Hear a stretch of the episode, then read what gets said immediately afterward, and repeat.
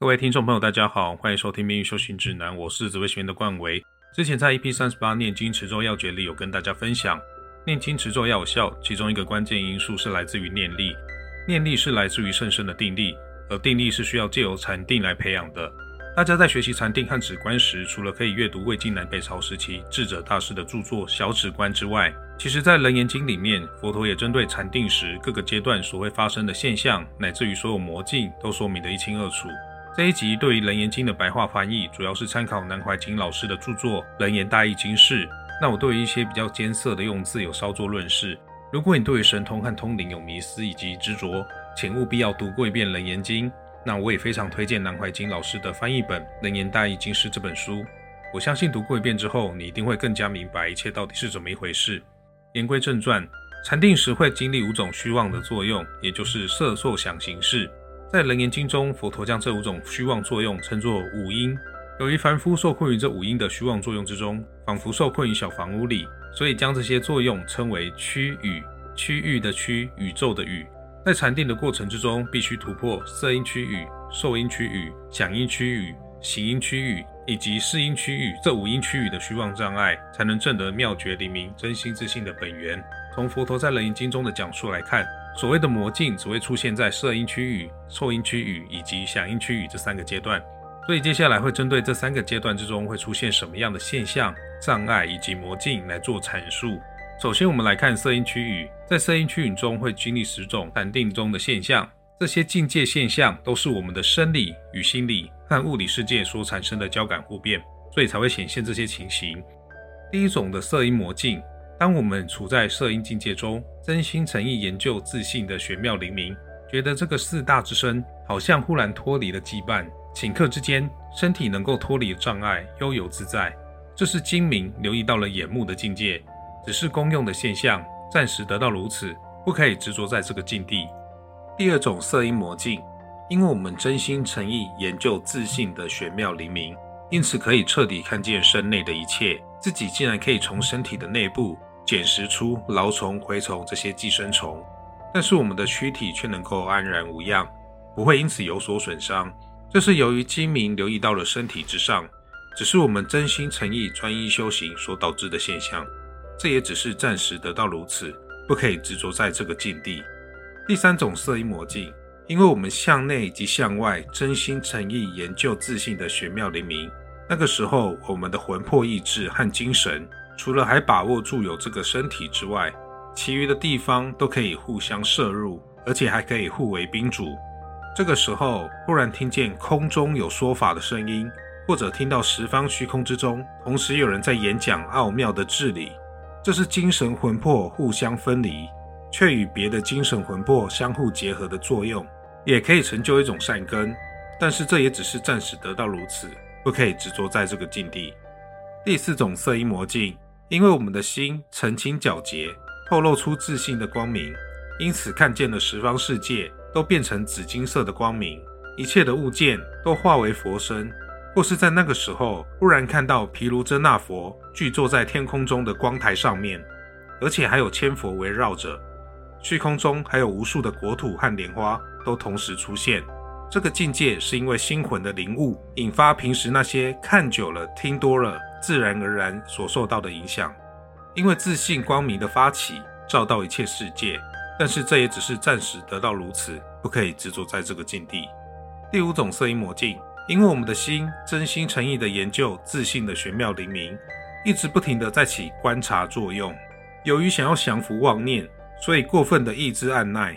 自然会引起超越制止作用的相反力量。于是，忽然之间看见十方虚空同时变成七宝或者是百宝的光色，有青色、黄色、赤红色、白色各自显现，彼此不相障碍。这是由于意志按耐的功力太过于用力所导致的现象，只是暂时得到如此，不可以执着在这个境地。第六种色音魔境，因为我们的心研究到澄清透彻的境界，自信的金光再也不会散乱妄动。就算是处在夜半时分的暗室之中，也像是白天一样，忽然可以看见种种的物象。这是自信功用细密所导致的现象，因此使能见的功能澄清，可以洞见幽暗中的现象。这只是暂时得到如此，不可以执着在这个境地。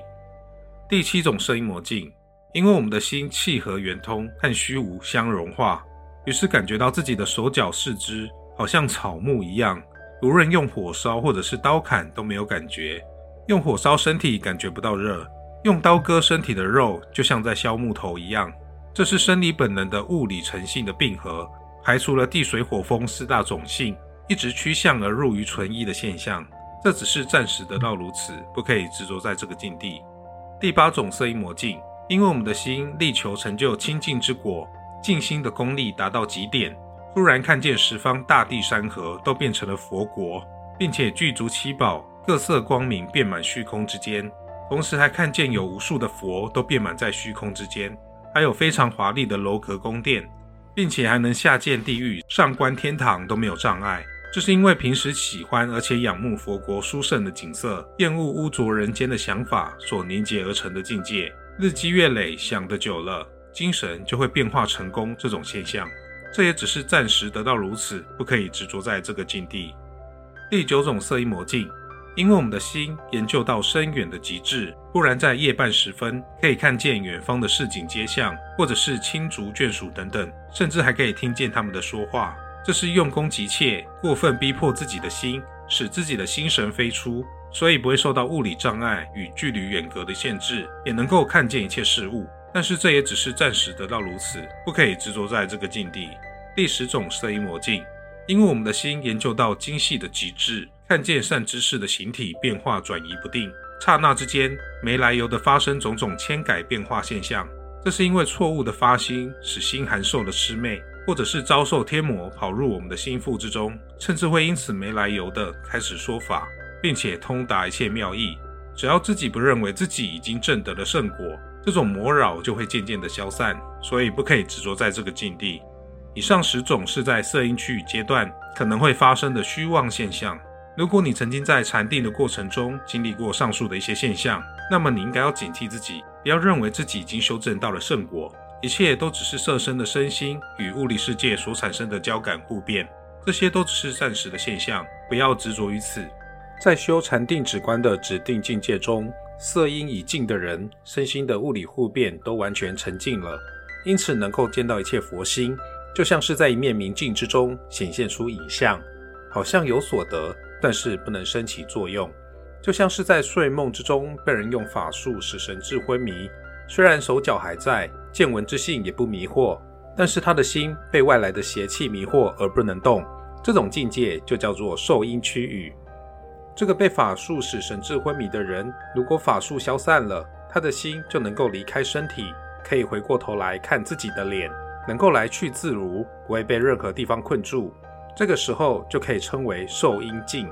可是仔细观察这种现象的来由，它的根本作用还是来自于妄想虚名。而在受阴区域的阶段，也有十种魔境，以下分别解说。第一种受阴魔境，在受阴区域这个禅定境界的人，因为得到大光明的照耀，他的心开始清净灵明，但是因为内心过分压抑抑制，所以就在这个境界上发起了无穷的悲心。就算是看到了在地上蠕动的蚊虫，都会像是看见自己的亲生孩子一样，心中发起怜悯，不知不觉的流泪。这就是功用催意过度。当你只要领悟了这一点，就不会有过失。这样的悲心，并不是真正的正得圣果。只要能够觉悟，不被迷惑，这样的状况自然而然就会自己消失。但是如果你在见解上认为自己如此就是正得圣道，那么就会有悲魔入侵你的心。让你看见人就悲伤，一直不停的悲啼哭泣，从此就会失于镇定，陷于邪乱之中，导致沦陷堕落。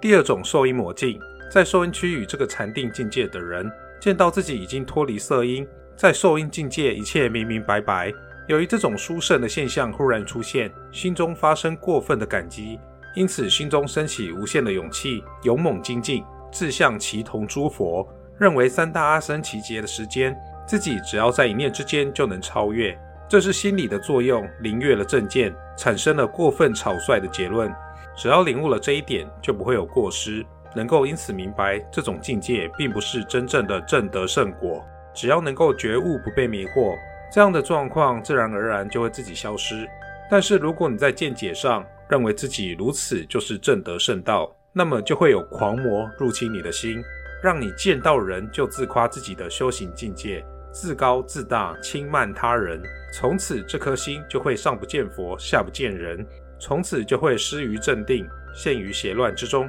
导致沦陷堕落。第三种受阴魔境，在受音区域这个禅定境界的人，见到自己已经脱离色音，在受音境界一切明明白白，可是持续修行却得不到新的验证。如果退后，又会失去原来已经修正到的境界，因此导致智慧日渐衰退，堕入不进不退、即将毁坏的境地，再也没有新的见地产生，心中因此产生一种大枯竭的感觉，不论何时总是忘不掉这样的境地，于是误认为这就是勤劳精进的现象。这种境界就叫做修心无法获得智慧，反而丢失本心。只要领悟了这一点，就不会有过失。能够因此明白，这种境界并不是真正的正德圣果。但是，如果你在见解上认为自己如此就是正德圣道，那么就会有意念之魔入侵你的心，时时刻刻戳紧你的心，让你的心悬在一处，从此就会失于镇定，陷于邪乱之中，导致沦陷堕落。第四种受阴魔境，在受阴区域这个禅定境界的人，见到自己已经脱离色阴，在受阴境界一切明明白白。如果这个能够经由见闻学习了解教理，得到真理的智慧强过于定力，会因此让自己的脾气过于凶暴，容易产生别人的智慧都比不上我的通病，心中会怀着这样的凌驾于一切的好胜性格，甚至会怀疑自己就是正得绝对真理、具备佛陀智慧的报身佛，因此以为自己所领悟的这一点点智慧真理就是全部的真相。这种境界就是用心修行，却失去时常反省审查自身之过，沉溺于自己所领悟的少少真理，却自命不凡，以为已经证得究竟涅槃。只要领悟了这一点，就不会有过失，能够因此明白这种境界并不是真正正得圣果。但是如果你在见解上认为自己如此就是正得圣道，那么就会有下等顽劣、容易知足之魔入侵你的心。只要见到人，就会告诉他自己已经证得涅槃实相，从此就会失于镇定，陷于邪乱之中，导致沦陷堕落。第五种受阴魔境，在受阴区域这个禅定境界的人，见到自己已经脱离色阴，在受阴境界一切明明白白，新的修正境界还未达到，以前的修正心得却亡失了，于是重新检视过去、现在与未来。自然产生了修行求道的道路艰难又多险阻的想法，心中忽然产生了无尽的忧愁，好像坐在铁椅一样不舒适，好像喝下毒药一样痛苦，心中产生不想活了的想法，常常求其他人了结自己的性命，好让自己早一点解脱。会产生这种境界，就是失去了对治修行时所发生的障碍的法门。只要领悟了这一点，就不会有过失，能够因此明白。这种境界并不是真正正得圣果，但是如果你在见解上认为自己如此就是正得的圣道，那么就会有时常忧愁之魔入侵你的心，让你手中持刀自己割身上的肉，让你喜欢断舍自己的寿命，或者心中时常会怀着忧愁，受不了看到人，于是走入山林之中，从此就会失于镇定，陷于邪乱之中，导致沦陷堕落。第六种受阴魔境，在受阴区域这个禅定境界的人，见到自己已经脱离色音，在受阴境界一切明明白白。当你处在清净的境界中，这颗心得到安隐之后，忽然自然产生无限的喜悦。这个心中的欢喜喜悦，自己不能制止。这种境界就是处在清安的境界之中，却没有足够的智慧来制止自己。只要领悟了这一点，就不会有过失。能够因此明白，这种境界并不是真正的正德圣果。但是，如果你在见解上认为自己如此就是正德的圣道，那么就会有喜爱欢乐之魔入侵你的心，让你逢人就笑，还会在路上自己唱歌跳舞，碰到人就说自己已经证得了无碍解脱，从此就会失于镇定，陷于邪乱之中，导致沦陷堕落。第七种受阴魔境，在受阴区域这个禅定境界的人。见到自己已经脱离色阴，在受阴境界一切明明白白。如果自己说自己已经证得了佛果，已经满足于目前的境界，无端升起大我慢的心态，无论是慢与过慢、慢过慢，或是增上慢、卑劣慢等等慢心同时发起，对于十方如来都加以轻视，更不用说一切声闻与缘觉。这样的境界虽然有殊胜的见地，但是却没有足够的智慧可以自救。只要领悟了这一点，就不会有过失，能够因此明白这种境界并不是真正的正德圣果。但是如果你在见解上认为自己如此就是正德圣道，那么就会有大我慢之魔入侵你的心，不去礼拜佛的塔庙，甚至会摧毁佛经与佛像。还会向他人说，这些都是泥塑木雕或是金属铜器所打造的偶像。只有在你们眼前的我，才是常住于世的真佛。你们为什么不来礼拜我，却要去礼拜这些偶像呢？这实在是一种大颠倒妄想的话语。但是有些人还是会深深相信他所说的话，于是跟着一起摧毁佛像，埋弃于地下。因此，使一般众生自行去产生怀疑与做出错误的行为，从此落于无间地狱。失于镇定，陷于邪乱之中，导致沦陷堕落。第八种受阴魔境，在受阴区域这个禅定境界的人，见到自己已经脱离色阴，在受阴境界一切明明白白。当你处在心灵不昏昧的精明境界之中，圆满的悟到真理，得到一切大随顺的感觉，这颗心就忽然升起无量的清安，自己说自己已经证得圣果，得到大自在了。这种境界的产生。是因为能够经由见闻学习，了解教理，得到真理的智慧，而获得了清安清净。只要领悟了这一点，就不会有过失，能够因此明白这种境界并不是真正的正得圣果。但是如果你在见解上认为自己如此就是正德圣道，那么就会有喜好清安清净之魔入侵你的心，自己认为已经满足了圣道，于是就不再精进。这样的人大多会成为缺乏智慧经验的凡夫比丘。不仅会自误，还会误人，因此堕入无间地狱，失于镇定，陷于邪乱之中，导致沦陷堕落。第九种受阴魔境，在受阴区域这个禅定境界的人，见到自己已经脱离色音，在受音境界一切明明白白。当你处在明白了悟的境界，证悟虚空灵明之性，就在这样的证悟之中归向永灭，认为世间根本没有因果作用的存在。一直认为什么都空了就是最高的成就，因此空心现前，内心生出断灭的见解。只要领悟了这一点，就不会有过失，能够因此明白这种境界并不是真正的正德圣果。但是如果你在见解上认为自己如此就是正德圣道，那么就会有空魔入侵你的心，反而会毁谤持戒的人，称他们为小乘，然后自称是修菩萨道的人。只要悟到了空，就是所有了。在空的中间，哪有什么戒可以持？又有什么叫做犯戒呢？这种人就会经常在信仰他的人那里饮酒食肉，广行淫秽之事，在魔力的作用之下，震慑住信仰他的群众，使群众不对他产生怀疑毁谤之心。这种鬼魅之心久入人心，也会产生自己吃屎喝尿也如同在饮酒食肉一样的认知。认为同样都是空的，又何必有香臭之别？于是破了佛所教导的戒律和威仪，引导他人犯罪，从此失于镇定，陷于邪乱之中，导致沦陷堕落。第十种受阴魔境，在受阴区域这个禅定境界的人，见到自己已经脱离色阴，在受阴境界一切明明白白。当尝到虚空灵明的感觉，深入身心骨髓之间，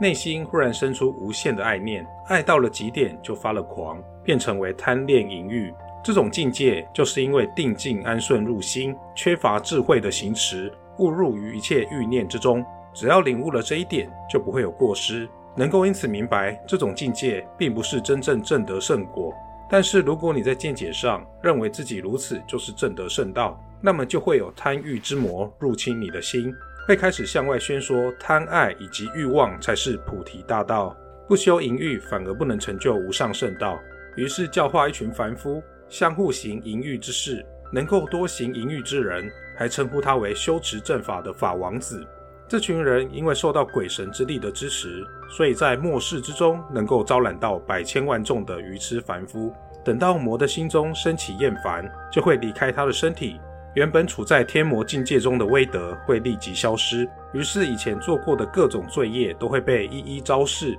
深陷国法与刑罚之中。这样子去使众生怀疑正法与做出错误的行为，必定会堕入无间地狱，失于镇定，陷于邪乱之中，导致沦陷堕落。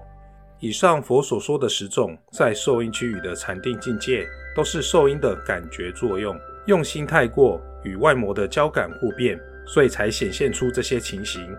在修止观禅定的指定境界中，受阴已尽的人，虽然还没达到烦恼漏尽的果位，但是自信功能已经能够摆脱色身的粘着，就像是飞出牢笼的鸟儿，可以离开形体之外，能够不利用这个物理世界肉身的形体机能。也能够做到想象中所要做到的事情，这个境界就叫做响应区域。如果妄自起心动念的虚妄之心也清净了，乃至于一些轻微的若有似无的浮想也消除了，自信本觉的光明就会自然显现。这种境界就可称为响应境。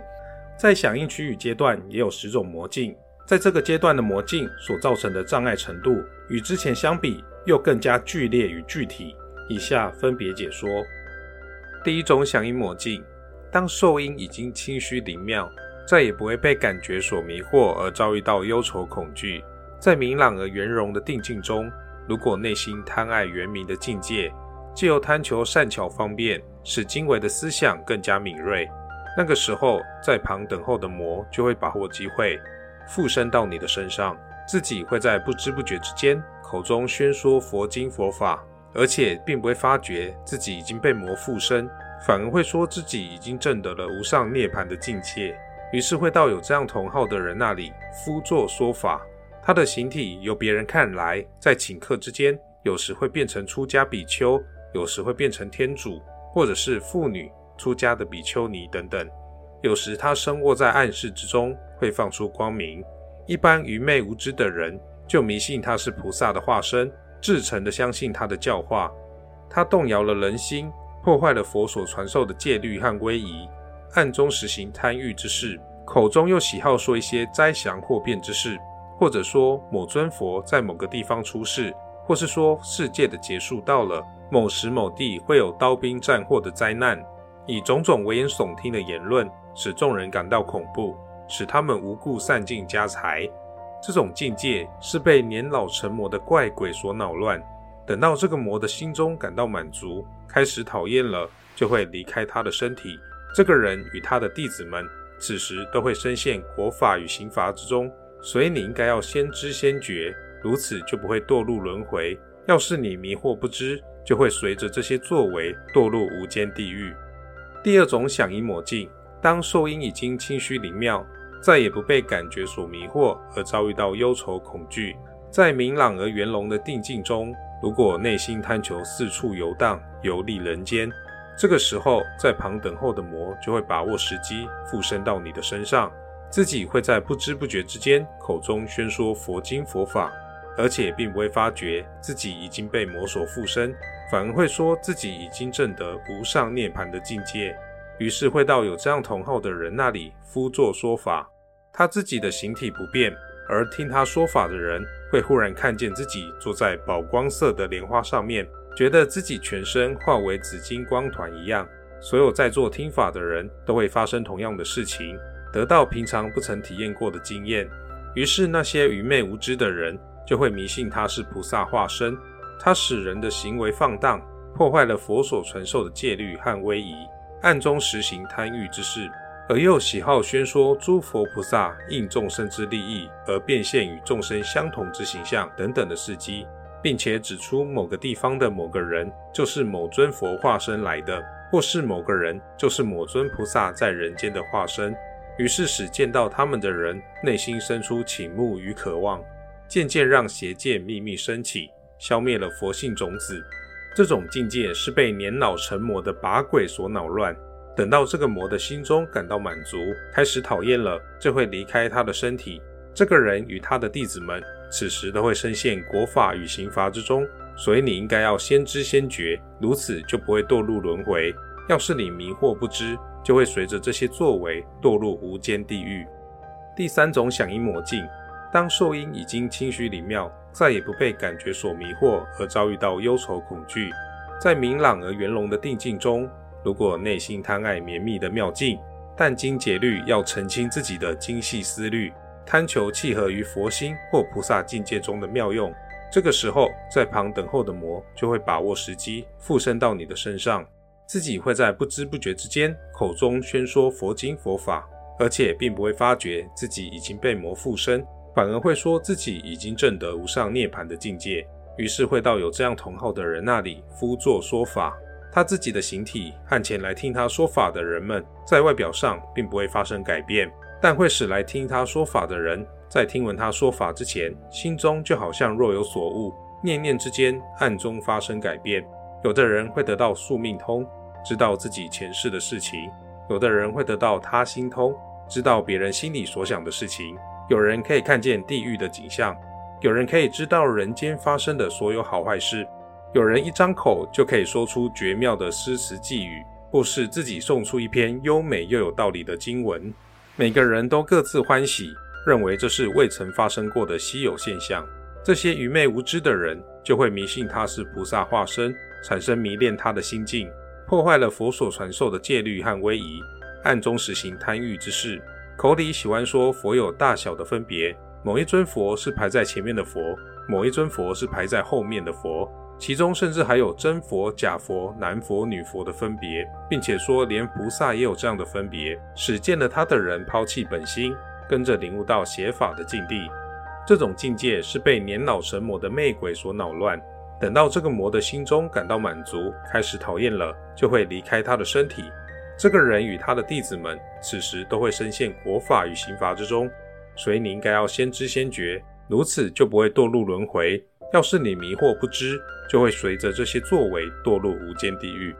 第四种响应魔境，当受因已经清虚灵妙，再也不被感觉所迷惑，而遭遇到忧愁恐惧，在明朗而圆融的定境中。如果心里喜爱追究万物的根本之事，深深观察万物的变化性能的究竟原因，自己的心精诚灵明，感觉开阔爽朗，但是却贪求于辨别和分析。这个时候，在旁等候的魔就会把握时机附身到你的身上，自己会在不知不觉之间口中宣说佛经佛法，而且并不会发觉自己已经被天魔附身，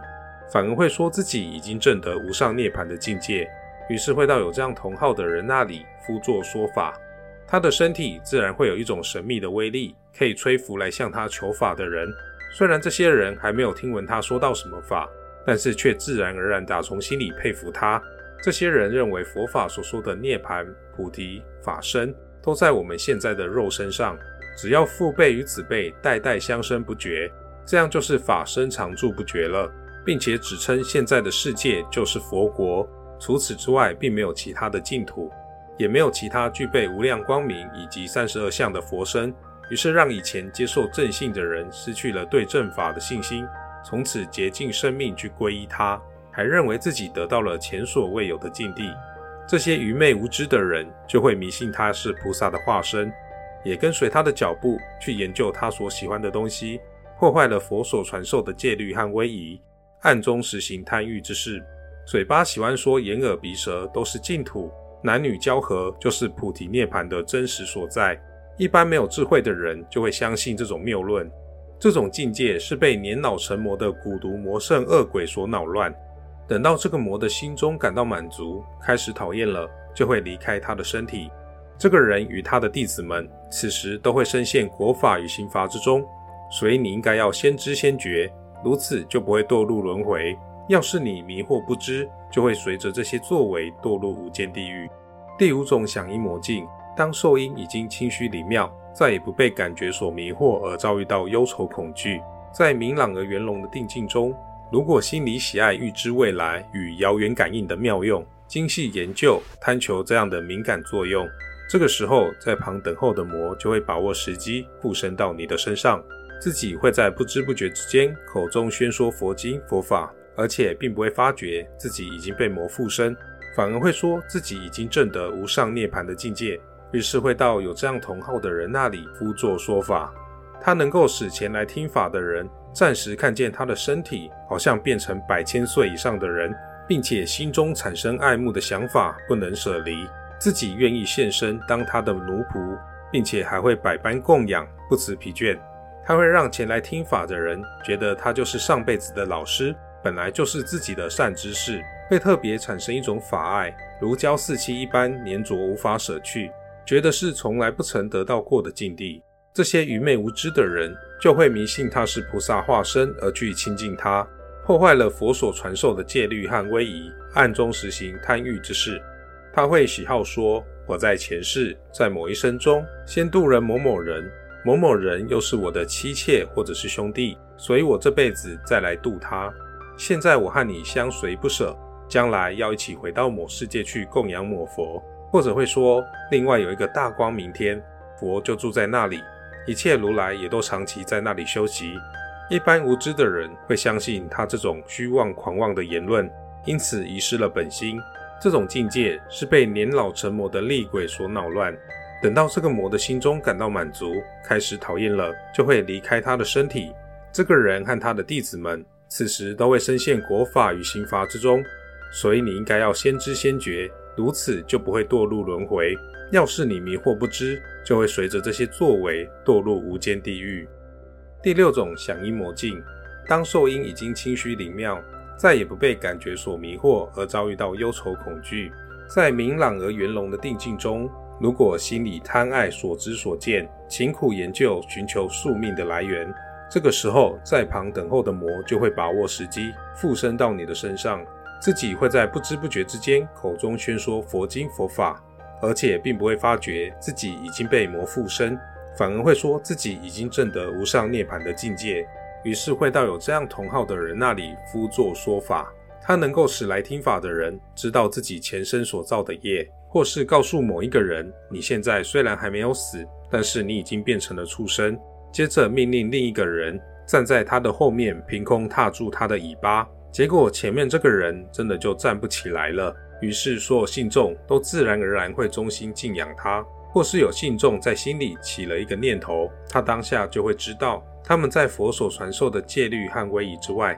另外加了更多难以做到的苦行，并且毁谤出家的比丘，责骂自己的徒众，揭发别人的隐私，不避讳讥讽和嫌弃任何人，嘴巴喜欢说还没发生的祸福之事，而且都会如他所说的发生，分毫不差。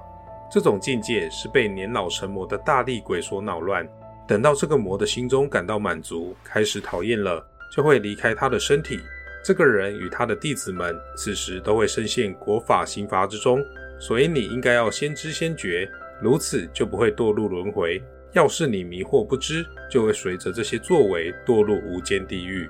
第七种响应魔境，当受因已经清虚灵妙，再也不被感觉所迷惑而遭遇到忧愁恐惧，在明朗而圆融的定境中，如果心里爱求更深的定境，所以严格克制自己，心情求道。喜欢住在幽暗寂静的地方，贪求静谧的境界。这个时候，在旁等候的魔就会把握时机附身到你的身上，自己会在不知不觉之间口中宣说佛经佛法，而且并不会发觉自己已经被魔附身，反而会说自己已经证得无上涅槃的境界。于是会到有这样同号的人那里敷作说法，在他说法的地方，会没来由的得到大宝珠，或者是在那个时候。魔鬼会变化成一个畜生，嘴里衔着宝珠，或是掺杂着其他奇珍异宝，并将宝物授予信众，或是诱惑信众藏于地下，结果看见地下有像明月一样光亮的宝珠在照耀着。这些信众都会认为这是前所未见的奇迹。处在这种魔境的人，大都会使用药草，不太肯吃平常人的饮食，或者是每天只吃一粒芝麻、一颗麦子。可是他的身体却依然很强壮，这些现象都是因为魔的法力支撑所形成的。他会毁谤出家比丘，随意责骂信众，不避讳击毁和嫌弃任何人。嘴巴喜欢说各地有哪些矿物藏在地下，或是十方世界的得道贤圣潜藏行迹的地方。如果跟着他去看，往往也会看见一些奇异的人在那里。这是被年老成魔的山林土地、城隍山岳鬼神等所恼乱，或者宣讲淫秽的行为，破了佛的戒律，与跟随他学习的徒众一起做财色名食睡等五欲的事情，或者也能很精进的修道，完全以草木为食，做事没有固定的准则。等到这个魔的心中感到满足，开始讨厌了，就会离开他的身体。这个人与他的弟子们。此时都会深陷国法与刑罚之中，所以你应该要先知先觉，如此就不会堕入轮回。要是你迷惑不知，就会随着这些作为堕入无间地狱。第八种响应魔境，当受因已经清虚灵妙，再也不被感觉所迷惑而遭遇到忧愁恐惧，在明朗而圆融的定境中，如果心里爱求神通的种种变化，进而研究变化的本源，贪求神力，这个时候在旁等候的魔就会把握时机附身到你的身上，自己会在不知不觉之间口中宣说佛经佛法。而且并不会发觉自己已经被魔附身，反而会说自己已经证得无上涅槃的境界。于是会到有这样同号的人那里夫作说法。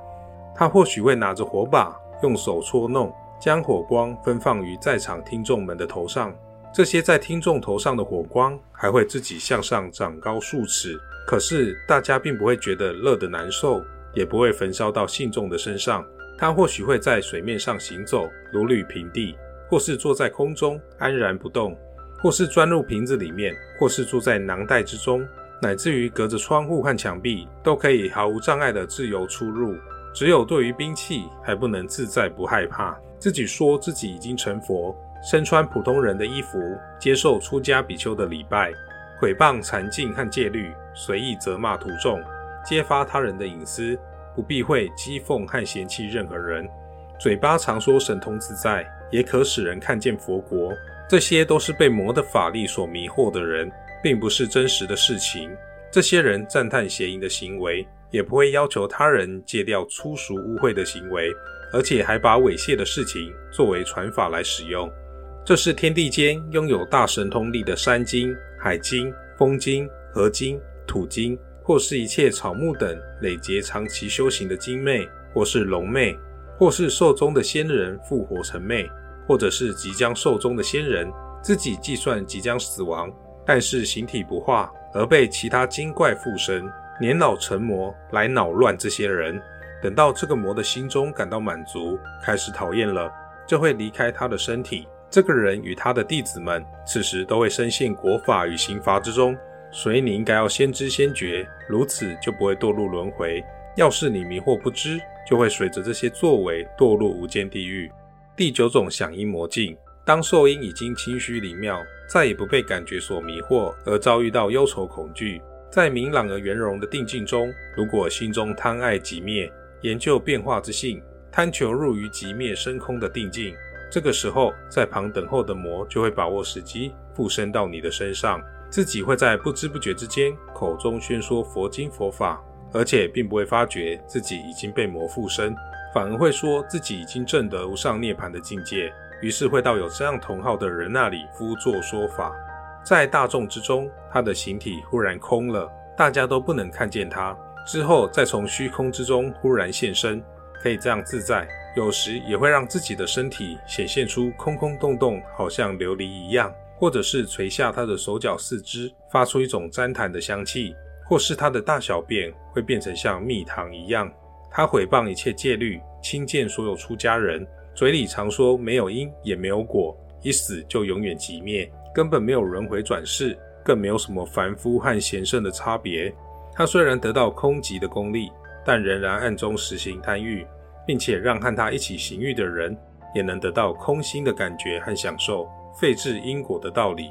这是日食月食的时候，植物中的金玉之草，或者是动物中的麒麟、凤凰、乌龟、鹤，偶然得到日月的天然精气，经过千万年而不死，变化成为精灵，存在于人世间，年老成魔，来恼乱这些人。等到这个魔的心中感到满足，开始讨厌了，就会离开他的身体。这个人与他的弟子们，此时都会深陷国法与刑罚之中。所以你应该要先知先觉，如此就不会堕入轮回。要是你迷惑不知，就会随着这些作为堕入无间地狱。第十种响应魔境，当受因已经清虚灵妙，再也不被感觉所迷惑而遭遇到忧愁恐惧，在明朗而圆融的定境中，如果心里爱求长寿，辛苦研究，贪求长生永岁之道，想避免转世的分段生死，希望从变异生死之中。使细微的寿命之相常驻，这个时候在旁等候的天魔就会把握时机附身到你的身上，自己会在不知不觉之间口中宣说佛经佛法，而且并不会发觉自己已经被天魔附身，反而会说自己已经证得无上涅槃的境界，于是会到有这样同号的人那里敷作说法。他喜好说自己可以在各方世界自由来往，不受阻碍，或是瞬间就能到达万里之外，顷刻之间又能回来，并且真的能够拿到万里之外的物品以资证明；或是让你在一个地方一间屋里，虽然只是几步的距离，要你从东走到西，但是你就算是拼命快走，也永远走不到另外一边，因此使人心中产生信仰，疑心他是真佛住世。这个人口中常说：“十方众生都是我的孩子，我生出一切佛，我生出这个世界，我是最初的本源之佛，我的出世是自然而来的，不是靠修行而得到的。”这是注释的自在天魔命令他的眷属，例如遮文茶以及四天王所管辖的皮舍童子等等，他们在尚未发心的人们旁边等候时机，利用他们的虚名清净，盗食他的精气。或者不透过上师的教导，使修行人自己可以亲眼看见虚空中有佛现身来给他说法。这尊佛会自称自己持有如金刚石一样坚固的长生不老之术，可以传给你，使你长寿；或是化现出美女的身躯，与他盛行淫欲之事。如此不到一年，就会使他肝脑枯竭，只听见他嘴巴自言自语，却不知道在说些什么，在旁人的耳里听起来。好像是在和妖魔鬼魅说话，而这个被魔迷魅的人却根本不知道原因。这样的人多半会陷于国法与刑罚之中，但是等不到行刑的时间，就自己先干枯而亡，如此被魔所困扰，以至于死亡。所以你应该要先知先觉，如此就不会堕入轮回。要是你迷惑不知，就会随着这些作为堕入无间地狱。佛陀在《人言经》中说：“以上在响应区域里所出现的十种魔，当佛法进入末法时代的时候，会在佛法中出家修道，或是附在人的身上，或是自己现行，并且都会说自己已经证得无上正等正觉，赞叹邪淫以及贪欲的行为，破坏佛所传授的戒律和威仪，并由魔师和魔弟子们以邪淫及贪欲作为修持的方法，彼此相传。”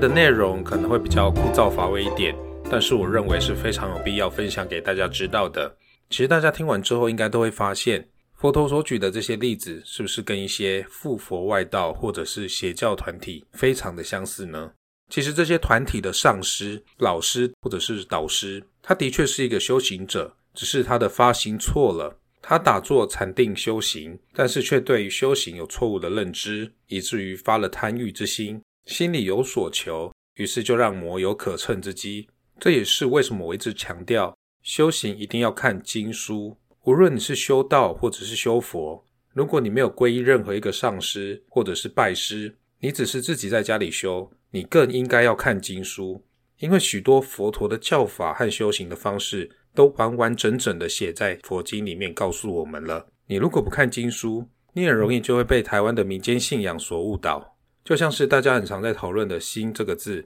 普遍大家还是会把心解读成我们这个身体、这个大脑的意识。但是佛陀在《人言经》里面告诉我们，我们的眼、耳、鼻、舌、身、意，所有的功能其实都是自信功能的显现。就连我们这个有为的头脑的意识，都不是我们的心，也不是我们自己。在我们这个色身之外，还有一个遍及全法界、真正玄妙灵明的真心自信，它就像是一整片的大海，而我们所有有情众生，就像是浮在海面上的浮泡。唯有我们回归大海，才会回归自信，才是回归真正的我。佛经上这个心，有时候指的并不是我们人的心性，也因此容易造成混淆。所以有一些禅宗的大师、禅宗的祖师们，他们不会用“心”这个字来代表自信。因为这样反而容易让一些人产生文字障或者是知识障，所以古代的一些禅宗祖师们，他们会用这个、那个，甚至是用比手指头的方式来解释玄妙灵明的自信本源。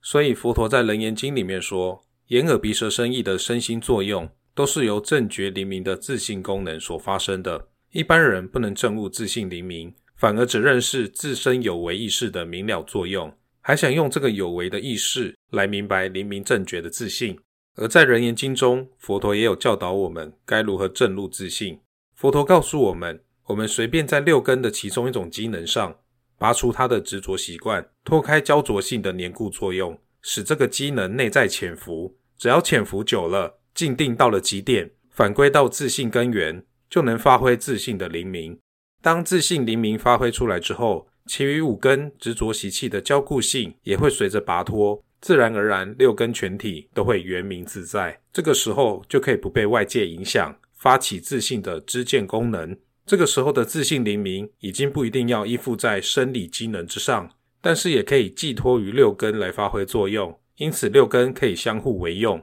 当你证到这个境界，盲目而可见，无耳而可听，无鼻而能闻，无舌而能知味。无身体而能感触，无意识而能了知一切，这就是我们凡人所以为的神通。一般人会认为必须借由眼睛才能看，必须透过耳朵才能听，但是这些都是六根执着习气的交固性。只要我们借由禅定进到了极点，让六根的生理机能久久潜伏，自然会使自信的正觉灵明发出光明。当一种根性脱离了交固性，其余的五种根性也会渐渐拔脱。这个时候就不会再受生理机能的限制，六根可以相互为用，这就是俗称的神通。我举一个藏密觉良派的例子，觉良派闭关的关房，进去的时候要经过三道门，每进去一道门都要绕一个圈才能再进入下一道，一直进入到房屋最中间的房间。这最中间的房间没有灯光，伸手不见五指。而且隔音的效果也非常好，完全听不见外界任何的声音。这就是借由环境的帮助，剥夺我们眼根和耳根的习性，